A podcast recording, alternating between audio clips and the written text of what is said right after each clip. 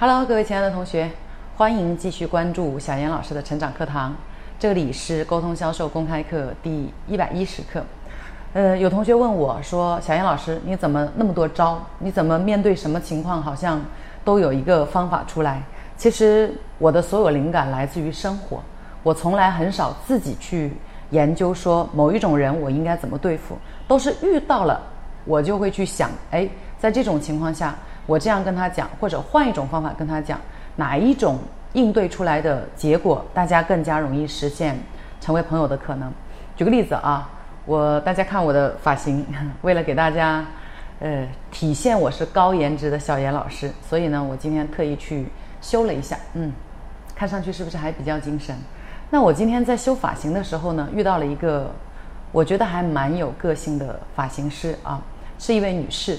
呃，我去到店里面以后呢，店员就跟我推荐说，呃，今天我们这里有一位高级发型师，收费一百八十八，呃，您要不要试一下？我一听，马上很有兴趣啊，啊，我就说好啊，可以啊。一会儿就有一位女士啊，大概三十来岁吧，我估计走向我，酷酷的，嗯，戴个帽子啊，呃，接着呢，她就还没有还没有开始给我具体设计发型，就开始拎着我的头发讲说，哇，这么蓬松。哇，还自然卷，然后接着问说：“你有什么想法？”那我是沟通高手嘛，所以我也转脸问他说：“你有什么建议？”然后发型师就看上去酷酷的说：“像你这种发型，呃，又自然卷，然后呢，呃，又很蓬松，发质又不好，那可能要改造一下。”我就马上跟他讲：“我说我不要拉直，因为我的发型，我的头发就是自然卷，我不喜欢有那种很刻意、很刻板的感觉。”结果他就看上去有点不悦，那我当时心里想说，哎呀，行不行啊？高级发型师，万一剪出来我是个强迫症，我不喜欢怎么办？但我跟自己讲没关系，剪头发又不是砍脑袋，试试看咯。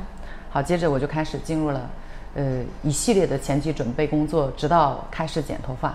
那这个过程当中呢，这位酷酷的发型师几乎没什么话，我就开始，我是一个话很多的人。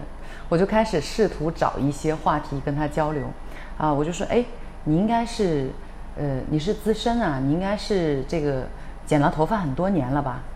他说，啊，也没有啊，也只有十几年呢。然后我就说，嗯，你看上去挺酷的。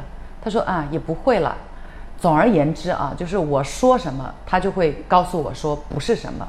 那我大概说了四五句话以后，就会觉得，哎呀，真的没有聊下去的愿望，呃，欲望。我就不说话了，我就默默地看着他剪。好，说到这里呢，大家可能脑海里面也会想起同样的人。当你说一个观点 A 的时候，他就会回答你一个观点 B。